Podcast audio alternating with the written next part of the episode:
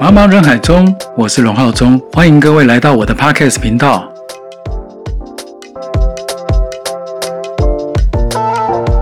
Hello，大家好，欢迎各位回到我的频道。那这个礼拜呢，呃，不好意思，稍微 upload 的时间有点晚了一点，因为原本是设定在呃礼拜五的时候可以更新，可是因为刚好这一周的工作啊，跟其他的一些细项实在是太多了，所以稍微 delay 了一天哦。那今天的主题呢是讲到说，刚好我有感而发，在这个礼拜，就是呃，刚好台湾索尼的那个第一堂课又重新开启了。那因为有很多的新血加入，那所谓的新血就是说，其实今天这第一堂课不容易，因为呃，刚好在我教课的这个年龄层的范围分布的太广哦，一边是可能已经玩相机玩了。十十几年的前辈都有哈，我不讲前辈，就十几年的老手哦，还还没有资历超过我啦，所以不能说是前辈。就是呃，那另外一边呢，就是可能刚入门的小白哦，就是刚学习拍照的新手，充满了热忱，眼中充满了好奇的感觉。那其实像这样子的一个求知欲跟那种眼神，会让我觉得哇天呐，似曾相识，你知道吗？就是很喜欢这样子的一个积极。那当然也希望说大家少走一些冤枉路，因为其实现在很多的一个自媒体时代的来临，很多人在网络上都有一些教学。那我并不会说那些教学是对或错，因为每个人对于你的学习资历本来就会有一些参差跟高低，所以你无法确定说。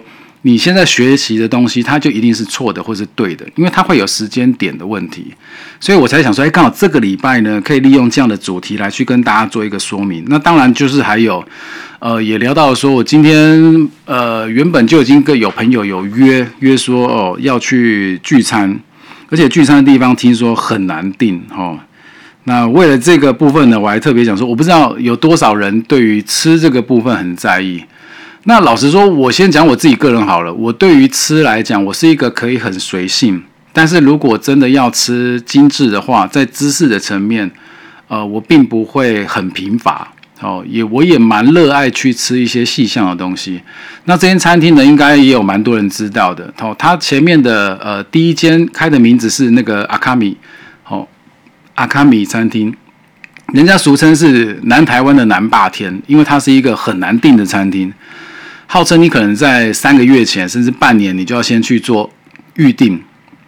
那这一次是因为我那位朋友说真的，他真的蛮有利的，意思是说他不管是可能就是哎刚好动用关系，或者是刚好他就可以去订到那个阿卡米旗下的这一间呃玛莎莉莉哦，应该是叫玛莎莉莉吧？好，而且阿卡米呢，它是只有在晚间营业，那玛莎莉莉呢只在白天营业。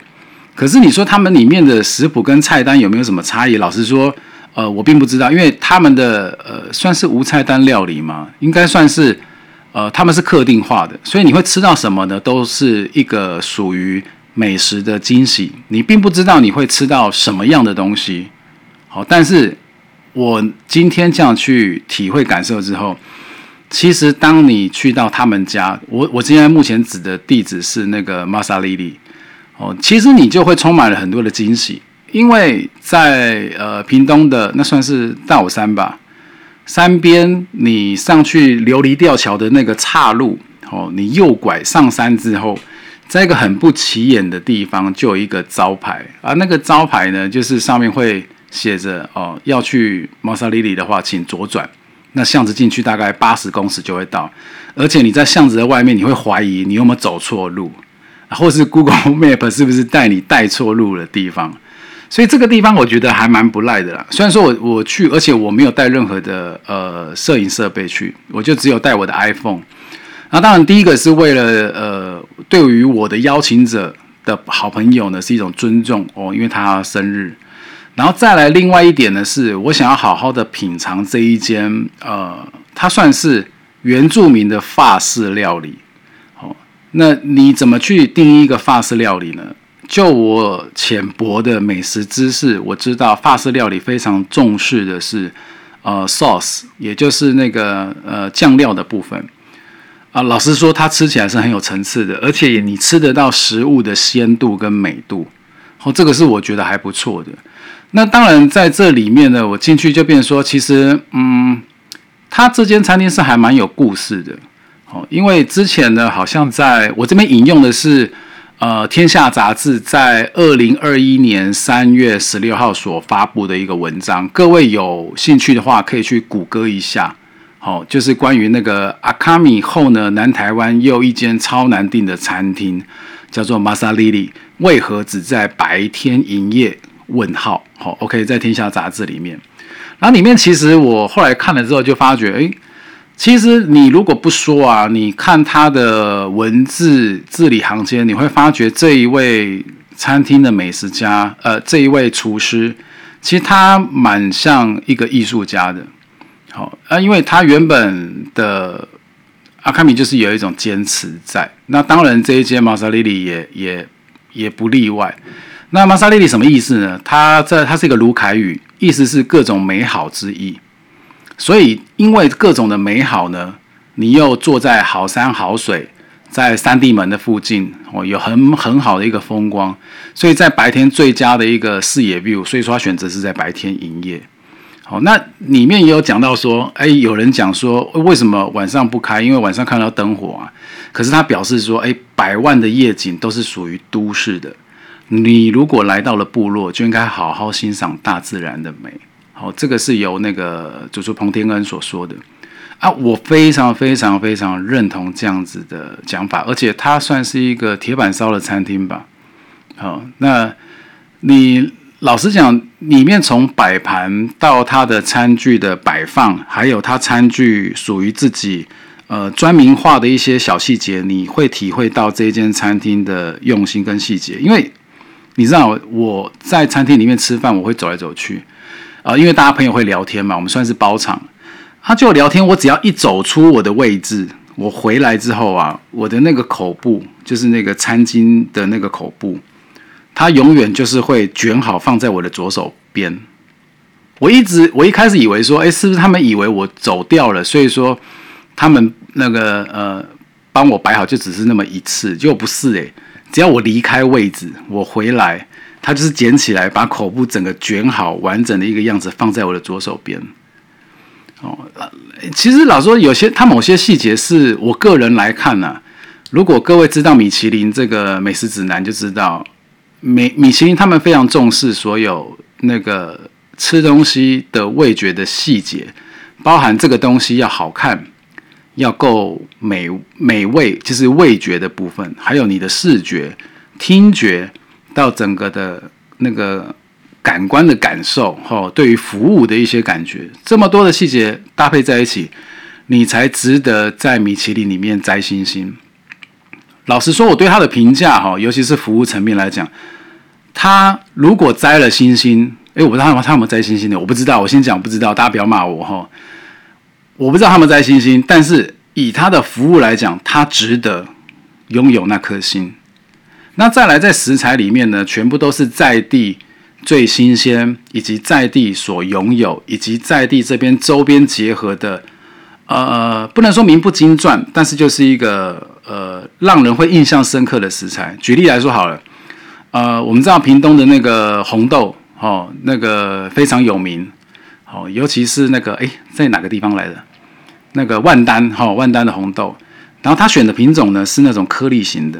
你吃得到红豆的香，可是却没有红豆的涩味，因为我们都知道豆子都有一种涩味，你会吃不到那样子的一个豆味，但是你吃到豆香，而且颗颗分明，你吃完才会在你嘴巴里面碎裂开来。这个这样的烹调法其实让我蛮呃蛮惊艳的，因为你吃得到它的新鲜，在你口中才会才会散开来，而且散开来的那样子的一个豆甜跟豆香，它是充满在你的口腔。哦，这个感觉我是觉得，哎，还蛮不错的。那其他你说铁板类的东西呢？其实铁板最怕什么？你有时候在铁板烧吃，你很怕过咸或太过重口味。那它在食材的处理来讲呢，其实它的呃品相很细腻，也就是说，你可能表定看起来大概是十还十二道吧。那每一道呢，它是搭配旁边有一个一个呃，不能说附属产品，就是它是一个组合餐的感觉。好，因为我这边是有它的 menu，就是一个卡片。好，上面就是你即将要吃到哪一道，然后中间还会有一些小惊喜给你。小惊喜就是它可能没有在呃 menu 里面出现的，哦，比如说你的面包，这也让我小惊喜。为什么？啊，面包不难吃诶，对，不难吃，搭配它的 sauce 来说更不赖。哦，那我也不用怕破雷或是破梗，因为你其实每一次去肯吃吃到不一样的东西。那当然，不管主厨多么的用心，差别还是在于哪里。吃的人身上，你能不能吃到这个人的用心？这一点跟各位我们在摄影学习拍摄也是一样。有的时候，也许我们看到了某些细节，想要去掌握，可是你必须要想，有时候你想的太细，结果你注意的细节人家看不到，或是没有注意到。如果是这样的情况下，你会不会觉得可惜？如果不会，那我还是恭喜你。为什么？因为你能够坚持，你还是坚持自己想要做的创作，不管有没有人发现，我觉得这个精神就是可以赞赏。可是呢，我们也可以稍微修正一下自己的步调，去专注一些有可能大家比较会有共鸣的一些特色去做学习跟发挥。我觉得这一点其实煮菜跟这个这两个技巧，虽然说没错，一个是拍照，一个是煮东西。哎，可是来讲，我觉得这样的细节好像似乎有点共鸣度，哎，哦，OK，那所以这个呢，从它第一道食品的前菜到中间的主餐，而且主餐很多样，它是有肉类，有呃前面有汤品，哦，前面的前菜有汤品，哦有面包，而且面包是没有在 menu 里的，然后你会吃到那个鸽子的肉，哦，我们今天吃到是有鸽肉，而且鸽肉是。呃，里面专用的每个当地地区的新鲜的食材的养殖场出来的，还有屏东的牛肉、屏东的猪肉，还有甚至里面的那个每一道餐点，其实我在吃的顺序，我都先从酱料开始吃。好，因为法国菜它就是以以 sauce 为一个精神指标。如果你的酱料，你在吃出它的呃鲜甜度以及它的层次感。还有它的丰富的细节跟美味，还能吃出每个不同的标的。所谓的层次，就是这一口你下去，你会分得出来里面有什么料理，有什么食材，有什么香味，你能分辨得出来。那这个就是一个富含层次的新鲜的好的 sauce。至少法式料理我是这样子去吃了，然后再就吃第二个食物的原味，也就是它烹调来之后我都还没有沾酱。那最后才是怎么样的？把 mix 混合在一起去吃，这个主厨去做一个用心的餐点后的融合，大概我是这样的吃法了。好，那后面还包含有炖饭啦，还有牛肉嘛、鸭嗯鸽子，其实到最后的甜点，每一个都充满了嗯，让人觉得哎，来这个东西是来这个地方，它是有这个价值在。那高或低就看个人了，好不好？OK。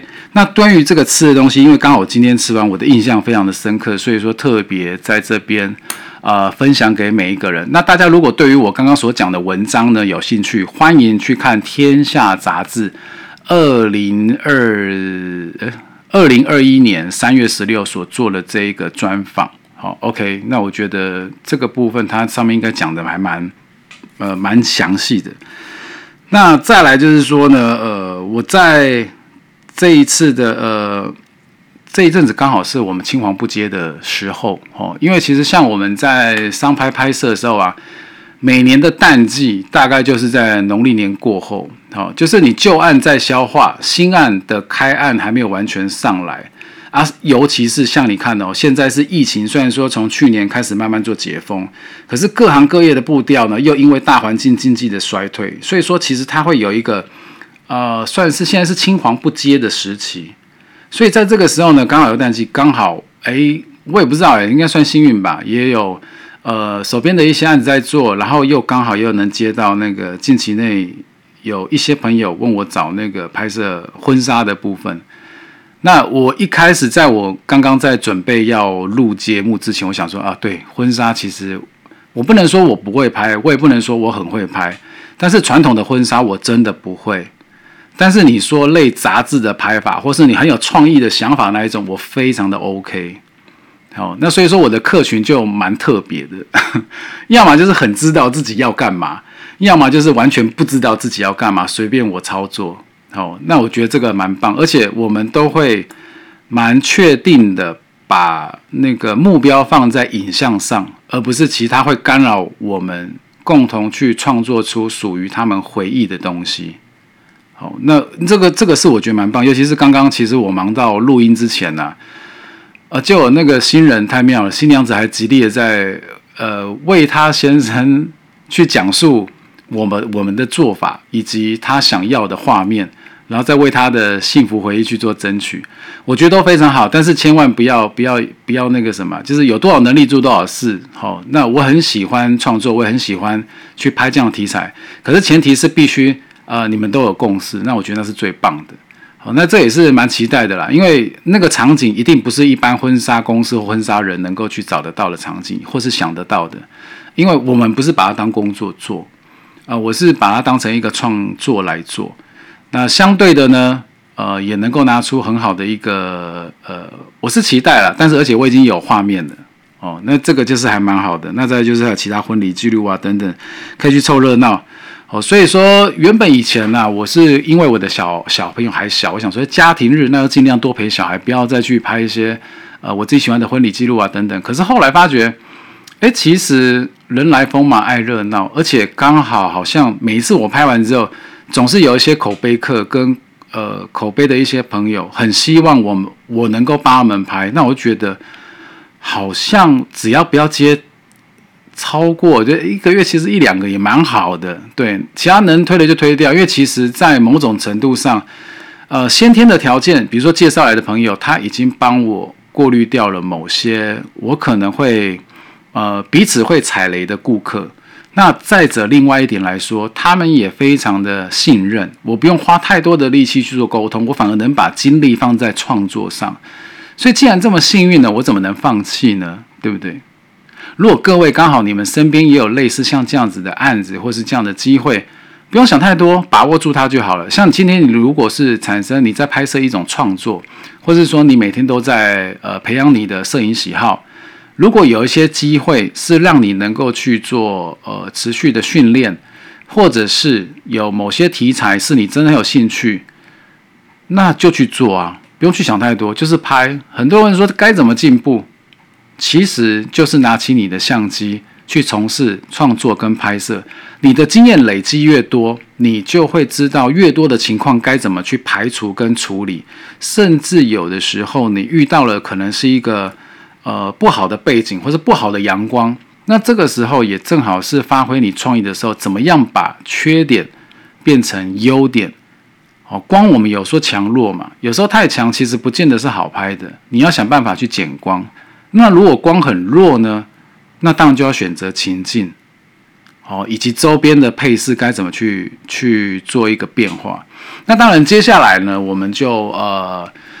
进到今天的主题哦，对，在进到主题之前，还有另外一件非常非常非常我觉得很重要的事。因为刚刚不是说这件事情我不去讲，而是我把我记得的赶快先记得。那其他就是说，呃，最近我们都知道土耳其跟叙利亚经历了呃这样子的天灾。其实老实讲哦，我个人其实在我知道讯息的第一个时刻，我就有去出了一点点呃自己的一份力量，虽然说不是很大。我也没有特别去做宣传，因为老实讲，有时候你做这种事情呢，人家会觉得说各种各种话都会有啦。那我觉得不用去太多做呃阐述的原因，是因为第一个，它离我们真的是几千公里远；第二个，它跟我们的邦交状况，对于某些很逻辑性的人来讲，他会觉得对你帮助他的用意是什么？自己国家的人你都不帮助了，你怎么去帮助外面的人？我跟你说，真的有人。会有讲这种没有脑子的话，因为全世界的人现在是一个世界村。无论如何，你是出一个善意，因为你是一个有余，而且你是一个要进入一个怎么讲文明的呃已开发的国家。好，我们这样讲好，很多人都会去做一些标的嘛。那其实不是说世界村的责任，而是。你看到那个画面，老实讲，我是因为看到画面，我真的是受不了。可能是有小孩，或者是不论怎么样，人生你到了一个经历，然后你看到画面，我第一次我记得看到是那个大楼倒塌下来之后，有一个一个一个是一个小妹妹，她卡在那个房屋的断垣残壁里面，然后脸就是侧边的，然后可能最多只能喝个水，动弹不得。然后她的眼睛呢，眼神里面。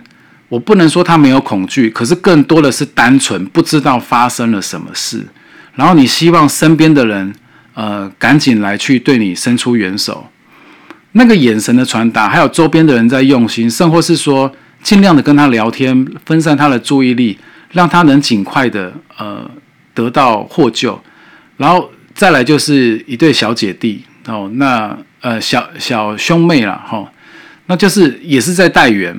然后，然后在沙土立下这样子获救哦，不管是众人欢呼或是如何，我觉得这样子的故事，或许在世界的媒体里面，他们也许用了某些方式，希望让这些画面呢渲染到世界，让更多的人去协助这个国家所发生这样子不幸的事件。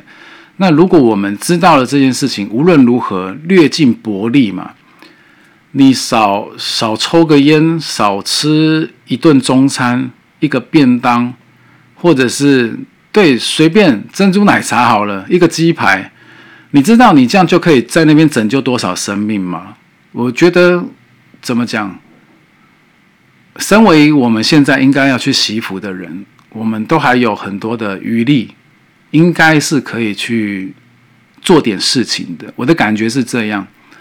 好，那当然在这边的话，当然就是利用这个机会啦，去呼吁各位，如果你们有在听，也听到了，生活现在我在这边直播的朋友，呃，你们能的话呢，真的多跟你身边的人去做，持续关注这样的事情，直到那边的人员能获救的，尽量获救，好不好？好，OK，那今天今天是比较我公开的机会，这样去讲，那希望大家真的是略尽薄力，略尽薄力，好人一世平安，好吗？OK。哦，那画面真的是，我说真的，我看了几几遍之后，我不大敢继续看，但是我耳朵会听，因为看了我心会太太受挑拨，我受不了，对我受不了，哎，小孩啊，妻离子散啊，整个家庭毁灭掉了，哇，太难了，太难了，对，好，那我们再讲回来啊，说真的，你看到我对于一些画面的感受力跟传达，我看得很细微，那所以呢，在今天回到这个主题。呃，也算是送给我们这一这一第一期，大家有来上了这些新新的摄影朋友们，无论第一个你拍的好或坏，千万千万不要觉得自己拍的很好或者是很坏，因为第一点就是呢，本来就是在尝试的时间，好，所以你不用去在意你的照片好与坏，但是你要在意的是你的照片美或不美。第二。光线是否有抓取住？你是否有拍摄出一个具有层次感的画面？好，我讲的这些都是比较偏美感的东西，好，偏美感的。那另外一个层面就是呢，各位一定要多去理解光圈跟快门的变化，这些物理的条件一定要会。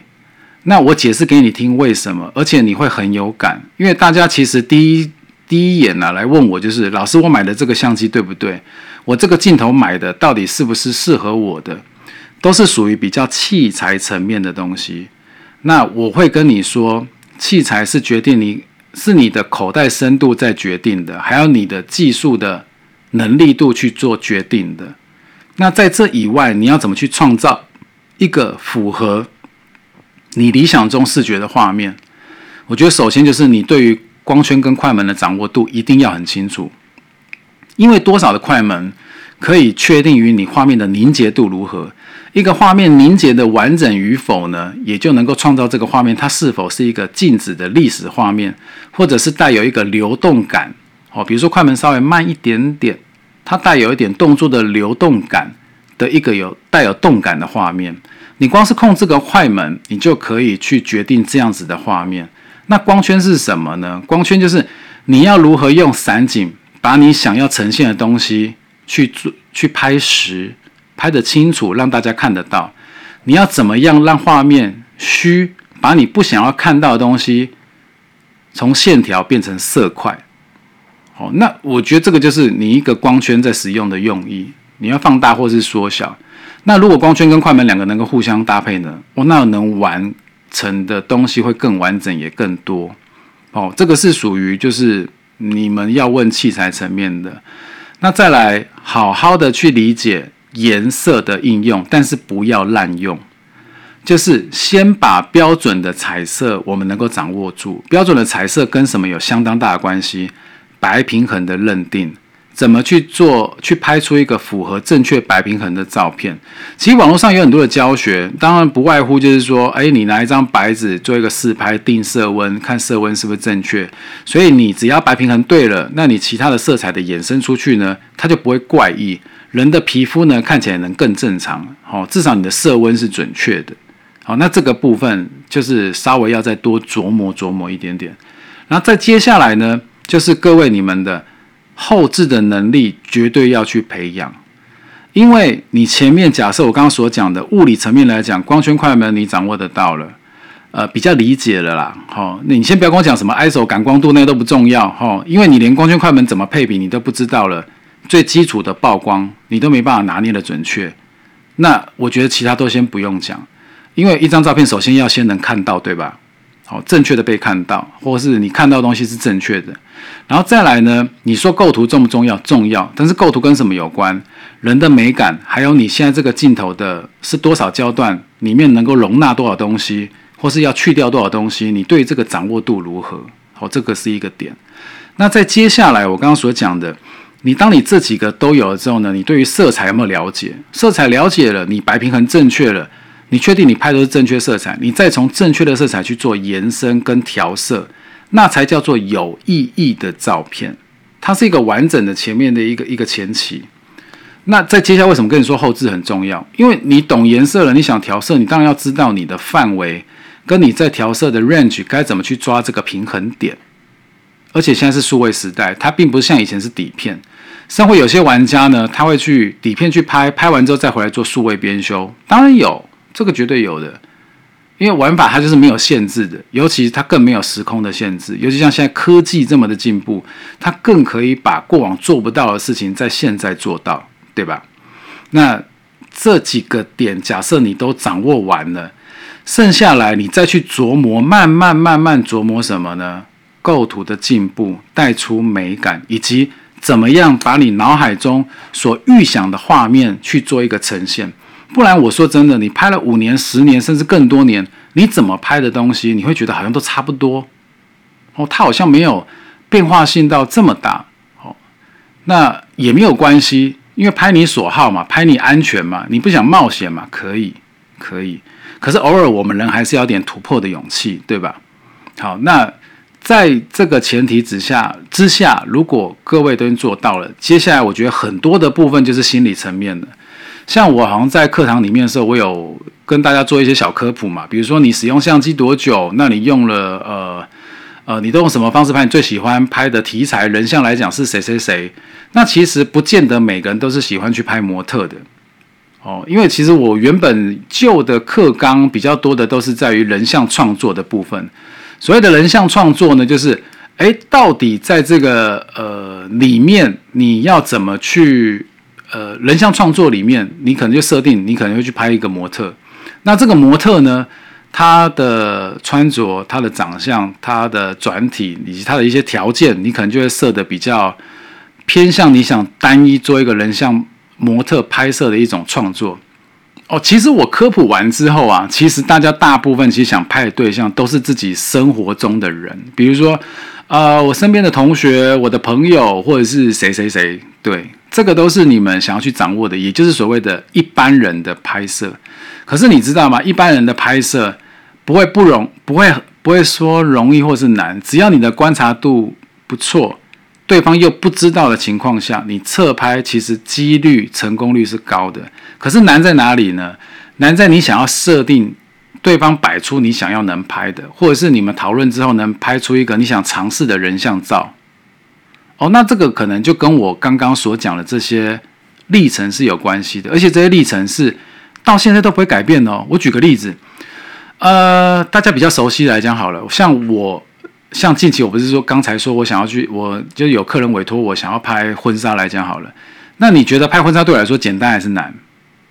老实说，后台编修那些东西，什么调色啦、加阳光啦，或者滤镜啊，做的很韩系的感啊，都不难。但是难的是什么？你怎么把普通人变得像模特那样子的肢体，你怎么样去创造你脑海里面帮他设定完的这个视觉？比如说，诶，这个人他的长相其实可以很韩系，啊，就现在很流行嘛。OK，那他能不能变成他平常很爱追剧的主角那样子的情节？哦，那样子的那种想象的那种 image 出来，那种印象，好让他觉得哇天哪，原来你也可以做到这样子哦！你去表达了一个这个人平常人家看不到的样貌，哦，这个是人像很有趣的地方哦，因为其实很多人都不知道自己的样貌外貌可以做到什么样的突破跟层次。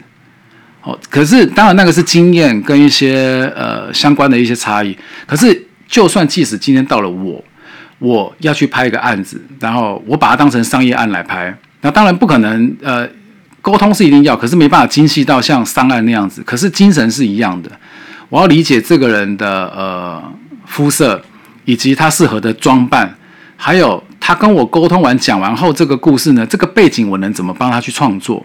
而且这个背景最好是大家都不要有的，没有人大概尝试过的。然后我要怎么样让他觉得惊艳？而且不要告诉他我想要拍的东西，而是他看到画面会惊艳，原来他做得到。哦，这个就是我目标，而且我会做很多的功课。所以就算今天我拍了二十年，我还是一样很用功啊。所以我现在也是跟各位新血讲一句话，就是学习是一个一辈子的事。即使你今天不管你拍到了什么位置，你思考角度到多么的细腻，你把每个案子都看得很简单，或者每个拍摄啊，这个很简单，我拍过，那没有什么。如果你有这样的思维，哇，那就要小心了。为什么？因为你可能会很难进步了。永远要怀疑自己拍的东西是不足的，永远怀疑自己拍的东西会有更多无限的可能。但是你要肯定自己的精神跟自己的实验想法。要肯定自己做的这个路是对的。那如果今天我们不要把它讲那么严肃，把它讲的比较兴趣一点，好，OK。那在兴趣点来讲的话，能不能这一次再更有把握的把我想把我想拍的东西很尽情的呈现出来？就例如今天一个 chef，一个主厨，他今天想要创作一个料理，他能不能在他非常尝过。千万种的味蕾里面组合出一个他觉得一针魂的那一种一针魂，就是一针扎下去，哇！我吃了就觉得这样飞天的，哇！就像听到那个唐伯虎点秋香的那个 那什么波浪鼓一样震撼，对不对？好，所以永远呢保持让自己去探索的心。那你说所有器材层面相关的，我不能说它是其次，它很重要。呃，我在我之前有教学生的时候，每个人问我器材，我都会问说，呃，顶规的器材呢是交给老手跟新手，因为新手呢，你会因为镜头物理的一个变化跟机身物理的提升，你的画质就非常的棒，好像跳了一个门槛的感觉。那接下来呢？所有的细腻度的决定都在于你观察跟现场光，还有你怎么布局，以及抓取的瞬间，去产生你一个视觉差。哦，那讲到后面会太深，那各位呢讲白的，就是持续拍。所以很多老师傅，你问他说我要怎么样才能够进步呢？他都会回答你一句话：就多拍，拍多了就是你的，你多拍就对了。他这句话是绝对没有错。而且或许他没有讲的很细腻、很细、很很很 detail 啦，就是很细项告诉你该怎么去进步。就像每个学生，他们可能见面之后呢，都不拿照片给我看，都事后一直传讯息，你知道吗？哦，老师，请你看一下我这几张怎么样，有没有一些建议？老师说这个叫隔空抓药了，因为我说你拍的不好，那不是很怪吗？我说你拍的好，会不会误导了方向？应该是说你知不知道你缺少什么？你给我看这个照片的用意，你有没有原本的设定？说你觉得哪边是不是有可能不足的？所以想听听看我的意见。我觉得这个问法就不一样了。我看你的照片才有意义，了解吗？好，我绝对没有打枪任何人，我是非常呃很直观的在讲这件事情。如果今天你希望另外一个人去赏析你的照片，那你在这一次的拍摄经验过后，你要先反思：我这次有没有少什么？有没有多什么？我们我有没有注意到一些东西，或者是？啊，我真的把我之前所学的这个发挥到很好，好像我这一次第一堂课讲的那个呃，怎么进入人像好了，甚至其实里面有讲到很多，就是你选择模特的部分，这个人为什么要选择？因为每个人都有他适合的痛调，以及他潜在适合的调性，你能不能发掘出来？不管是你经由引导啦，或者是呃造型的改变啦，或者是一些背景的挑选啦，或者是你镜头的一个一个焦段的选择啦，或是它跟景物的一个互动性啦，你有没有思考过这些的可能性？我相信我绝对没有。为什么？因为你不是专职摄影师啊。但是以兴趣层面来讲，为什么你会想要来上课？因为你对这个有兴趣嘛。甚或我有一个来那个干嘛跟我上那个一对一的家教课的学生，他有就说他的目标是希望以后能够参参赛。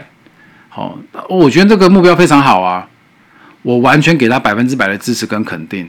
可是这个时候呢，就会去关心他说：那你对于看事物的方向有没有经过？因为你学习摄影之后而有改变跟不同？如果今天你真的所有的摄影都是因为你的观察力的改变跟细节的感受不同，而造成你这个摄影的 view，你看出去的眼界跟角度就会变产生一种变化哦。好，举那我再举个例子好了，像今天我在跟我朋友们聚餐的时候呢，里面就那个很美的一些。女性朋友以及很帅的一些男性朋友，那假设拍照的时候，他们知道哦，对我是摄影师，那就问说，哎，那不然小龙你来帮忙那拍一下这样子。说真的，他他们不知道我，他们知道我是摄影师，但他们不知道我教学一些等等的 detail。当他这样称呼我的时候，我的感受是什么？哇，好棒，我可以帮忙。好，他们有什么样的无限可能，我来试试看。但是我手上只有拿的是对方的相机，那个那个手机而已。好，那我就思考，就是我要用什么焦段，什么框框。去呈现他们的特质，以及他们的肢体该怎么调整，能够跟这个背景做一个搭配。再来就是怎么样在最短的时间内，因为他们是一般人，他们不像专职的模特这么有耐受性，可以，你可以跟他慢慢讲哦，方向啊，摆哪里啊，光在哪里啊，然后你肢体要怎么摆啊，你很难慢慢的去调整，所以很快的到定位之后呢，很快的拍摄，把一个成功的东西让对方看，哦，那他认同就觉得哦，对啊，你动作快，果然是专业的。可是这个就是一般的想法，我相信很多摄影兴趣爱好者，如果你们出游的时候，很可能就变成一个人体照相机帮忙拍照，肯定。可是你的观念是什么？能不能拍出不一样的，拍出这个人的特质？你是这么积极正向的，我跟你说，你想不进步也很难呢，真的。那你说拍人像跟拍风景跟其他东西一样吗？老实说，某种程度上，光影可利用的一些物理条件以及一些呃材质啦，或者是场地啦。哦，非人嘛，那可能就一些这些光线上面不同。其实你说这样探索的心理层面跟要求的点是不是相同呢？其实大同小异，确实是大同小异。求知欲就是一个你对于心知的渴望，你对于一个突破的想法，再来就是你怎么去实践你的呃你想法后的印证。我觉得这就是摄影很好玩的地方，因为它有很多的一些。物理条件又搭配你的想法，你会发觉哎不大对，到底是哪里出了问题？哦，那你如果是这么深究的人，那我反而建议你，你想这么多的人，就最好是什么都不要想，你觉得美你就拍，因为这种人呢，他对于物理条件一定很清楚了，他对于该怎么去调整相机也一定很清楚，他唯一不清楚的就是他不知道他要什么，所以说他的。脑袋他无法去选择，他只能一把抓。这样的人会很辛苦很累。既然你喜欢摄影，那就单纯的去爱它；既然你喜欢影像，那就单纯的去感受它。那我觉得这个是嗯更棒、更需要的一件事情，好不好？好，OK。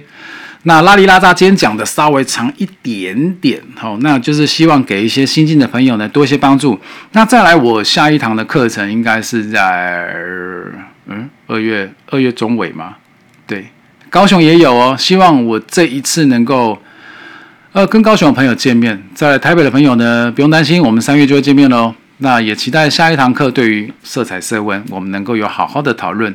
那也希望各位呢，多支持我的 Podcast，还有我已经新开的频道，我的 YouTube 的 YT 的频道。好，OK，那相关的连接我应该都会打在我这边的文章里面。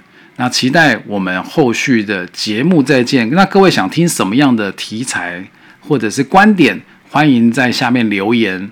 所谓的留言呢，不是在不是在 Podcast 里面，而是在我们的粉砖。我会把这些更新的丢上去。那大家可以在底下留言跟我互动，非常欢迎。或者 IG 都没有问题，只要你们的留言提问，我都会在下一节节目里面呢去做一个解答，或者是一些说明。希望这些对你们有帮助。OK，那我们就。下次再见有空来做拜拜。